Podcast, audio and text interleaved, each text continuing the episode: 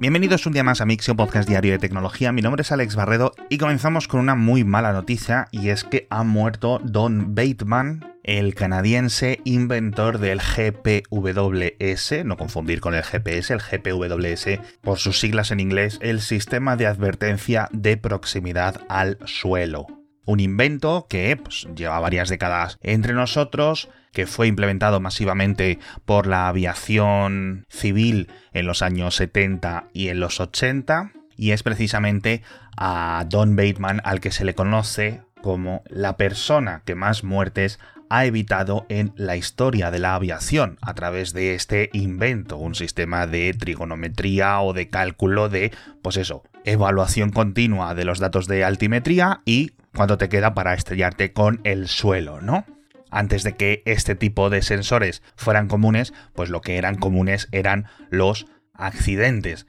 de avión, pues tanto fatales, con múltiples víctimas muertas, como otros un poco más leves porque las condiciones de aterrizaje o cualquier otro problema dificultaban toda la tarea de los pilotos. Por resumir, una de estas piezas de tecnología que es invisible para la mayoría de nosotros, pero que ha cambiado el mundo. Otra cosa que está cambiando el mundo poco a poco son los coches eléctricos. De hecho, en el primer trimestre de 2023, un coche eléctrico es el coche más vendido de todo el mundo. En concreto es el Model Y de Tesla, que ya fue el coche más vendido en Europa el año pasado y según las cifras de Jato, que es una consultora del mundo del automóvil, supera ligeramente por unas 9.000 unidades a las ventas del Toyota Corolla. Toyota de momento se queda con el segundo, el tercer, el cuarto y el quinto puesto, lo que en el boletín y en las notas del episodio he denominado el cuadriumvirato, pero francamente pues es algo que cada vez va a ser más común a medida que se electrifica el parque de automóviles. A este informe de Jato, lo de global viene con un poco de asterisco, porque técnicamente los datos fiables son de 53 países y para otros 70, 80, 90, 100 países son estimaciones. Pero sí es cierto que donde más coches se venden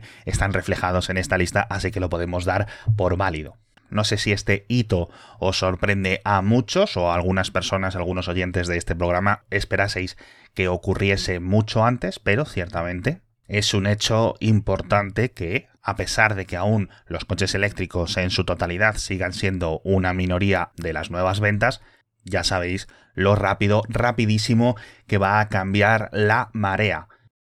Y hablando de cambios de paradigma, tengo una noticia de Blue Sky y una noticia de Twitter y no están relacionadas directamente, pero hay como una conexión tenue, hay un hilo que las conecta aunque quizás sea un poco imaginario. La primera noticia de Blue Sky que comentábamos la semana pasada como esta alternativa descentralizada a Twitter fundada por la propia compañía en 2019 ya había lanzado el código abierto de sus aplicaciones y hace unos días han añadido los algoritmos personalizados. Esto es que cada usuario en Blue Sky puede decidir cómo organizar la información que van publicando las cuentas a las que sigue. En el Twitter tradicional tenemos dos algoritmos, el cronológico puro y este for you, el para ti, y en Blue Sky cualquier desarrollador va a poder crear el suyo propio y los usuarios van a poder elegir los que quieran, pueden elegir varios, pueden eliminar los que vienen por defecto y simplemente quedarse con algunos que les parezcan pues más graciosos o de diferente contenido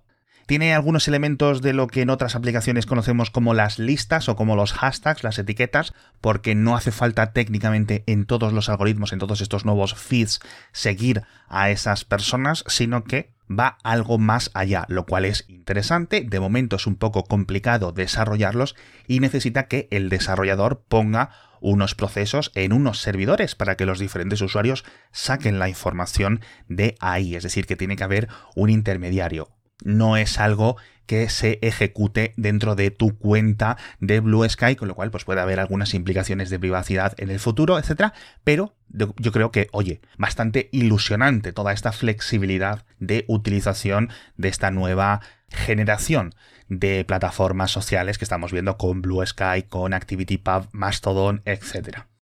Y la noticia de Twitter, que os decía que estaba un poco conectada con esta, es un dato muy curioso que ha dado un ex ejecutivo de Twitter a un periódico local de Texas que dice que el 17% del uso de Twitter era realizado con clientes de terceros, con Tweetbots, con Twitterifics, etc. Esto, claro, era en el pasado hasta que Twitter cortó este acceso en enero de 2023, hace cuatro meses. El dato es muy curioso porque la entrevista estaba para otros tejanos que son los creadores de Tweetbot, que ahora estaban presentando el nuevo Ivory para Mac, esta versión de Tweetbot, pero que funciona sobre Mastodon y que parece que está teniendo bastante popularidad y que os animo a leer porque contaban cómo fue el hecho de casi de que la noche a la mañana se les cortaran sus fuentes de ingresos con la aplicación realizada para Twitter durante años y años y años. Y tenemos muchas más noticias, de hecho tengo que hablar de algunas aplicaciones nuevas, pero una aplicación que no podéis dejar de instalar, como siempre os digo, es la de nuestro patrocinador, la de BP, que podéis instalar, mi BP buscándola en vuestro teléfono Android o en vuestro teléfono iPhone o entrando en mibp.es o en plandinobp.es y es una aplicación que te permite ahorrar hasta 8 céntimos por litro cuando vas a repostar en las estaciones de servicio y eliges BP Ultimate con tecnología Active. La aplicación no es nada engorrosa, la aplicación funciona súper bien, es muy sencilla, no tiene ningún tipo de complicación, que si datos, que si no sé qué. Nada, realmente es un código QR que te identifica a ti mismo y cuando vayas a repostar, pues eso, en cuestión de segundos ya tienes esos 8 céntimos por litro ahorrados, que es muchísimo dinero según van pasando los meses, según vas repostando, repostando, repostando y francamente pues es algo increíble. Echando un vistazo, ya sabéis que siempre os dejo el enlace en las notas del episodio, mibp.es o plandinobp.es. La siguiente aplicación que quiero comentaros está para Android y es algo complicada, pero el concepto es muy interesante. Es un teclado virtual, es decir, una aplicación de teclado, que añade cifrado de punta a punta o de extremo a extremo en cualquier aplicación, porque como al final lo utilizas como teclado, puedes utilizar este teclado para hablar por WhatsApp, para hablar por Signal, para hablar por mensaje privado de Instagram, para hablar por la aplicación que quieres y si no te fías de su algoritmo de cifrado o pienses que está comprometida o no hay ningún tipo de cifrado, pues puedes utilizar esto que utiliza las librerías de Signal. Está basada en Simple Keyboard, que es un teclado muy liviano para Android, muy sencillo, y le han añadido, aparte de estas librerías de Signal, una cosa muy interesante, y es que incorpora una agenda de contactos interna. Entonces, una vez que estableces un contacto dentro de esa agenda, se crea el típico sistema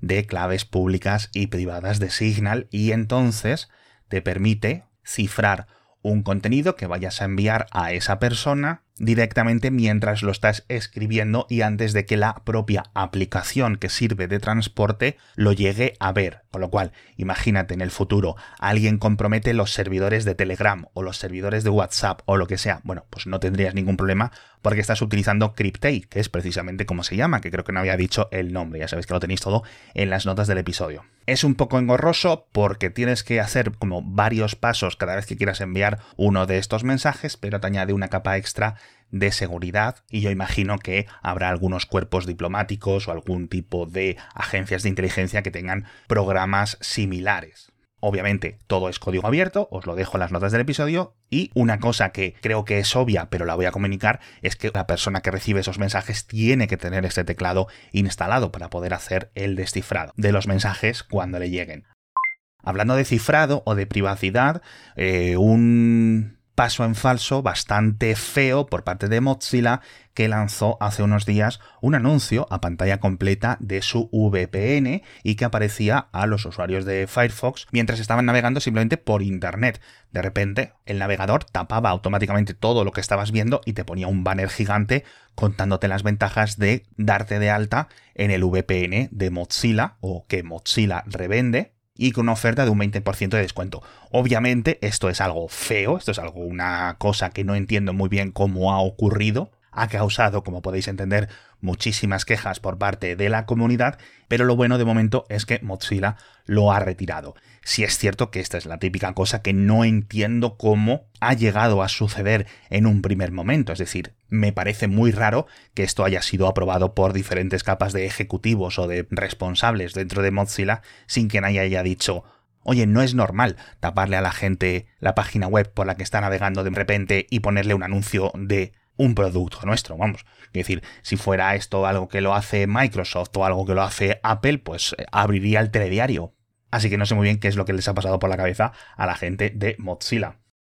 Siguiente noticia, también de seguridad, en este caso por parte del phishing, eh, de estos dominios y páginas web que simulan ser las de tu banco o las de tu correo electrónico, etcétera, para que pongas tus datos verificados. Y son buenas noticias porque los registros de los dominios específicamente diseñados para ese tipo de campañas están cayendo de forma masiva y por un motivo algo inesperado, que fue la demanda judicial que Facebook interpuso por segunda vez hace unos meses, unas semanas, a Freenom, una empresa holandesa que permite registrar dominios de forma gratuita, múltiples dominios de algunos países africanos, como los .ga, los .ml, los .cf, no sé si también estaban los de Guinea Ecuatorial, o sea, Gabón, etc. Y que como eran gratuitos, pues muchísimos estafadores los registraban en masa, lanzaban las campañas y listo. Facebook los ha llevado a los tribunales en Nueva York, a pesar de que sea una empresa holandesa, porque en muchísimas ocasiones.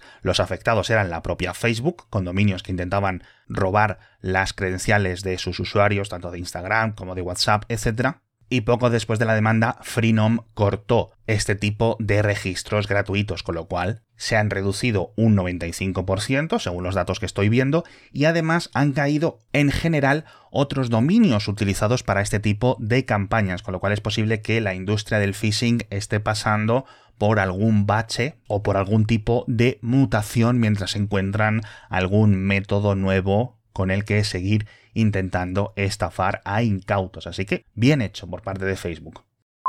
Y nos vamos a Estados Unidos con dos noticias muy rápidas. La primera es que el gobierno federal va a regalar faros, los que hay en la costa, para avisar a los barcos, etcétera, porque los barcos pues ya no necesitan los faros, usan el GPS desde hace un montón de tiempo y muchos de estos faros están desocupados desde hace décadas van a pasar de ser propiedad federal a entidades sin ánimo de lucro o incluso ciudadanos que quieran mantenerlos y preservarlos con fines educativos o culturales, lo cual me parece algo interesante. Yo, francamente, pues aún en Estados Unidos no, aunque os dejo la lista en las notas del episodio, pero no me importaría tener que ser el encargado de un faro en el Cantábrico, Así que si alguna vez el gobierno de España se anima a hacer un programa similar, que me llamen. Yo mientras tenga conexión y pueda hacer los podcasts, a mí me da igual estar en un faro que estar en mi casa actual.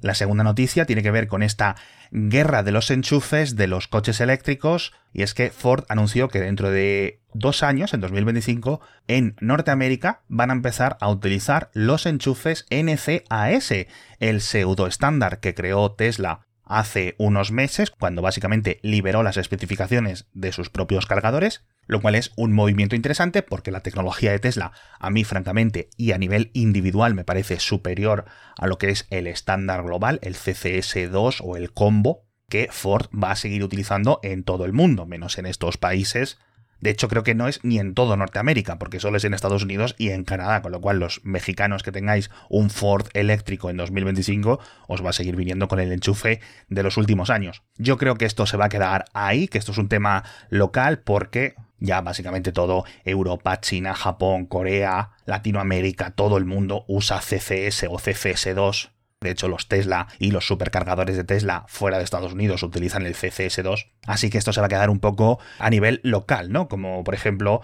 los típicos países que tienen sus enchufes de la pared diferentes a los del resto.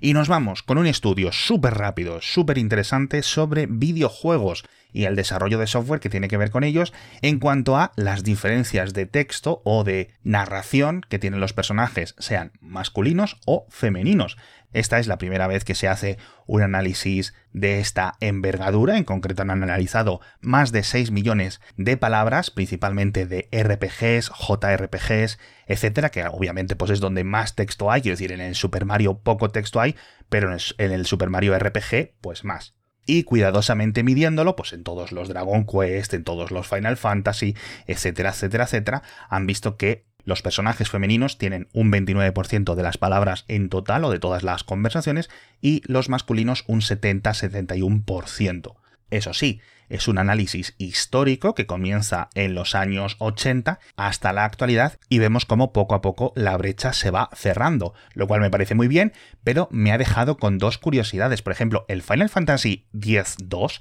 que es un juego con tres protagonistas femeninas, tienen el 50% de las líneas y de las palabras de los diálogos en el juego. Es decir, incluso en un juego protagonizado por personajes femeninos, no consiguen la mayoría absoluta de las palabras. Obviamente, pues hay videojuegos como el Gran Turismo o el Super Mario que os decía antes, pues que no hay palabras, no hay nadie conversando. Echadle un vistazo si sois sobre todo fans de los JRPGs y los RPGs en general como un servidor, porque en este estudio hay gráficos bastante interesantes. Y con esto me despido por hoy. Ya creo que hemos comentado todo lo que teníamos que comentar. Muchísimas gracias a todos por estar conmigo. Un episodio más de Mixio y nos vemos mañana con más noticias de tecnología.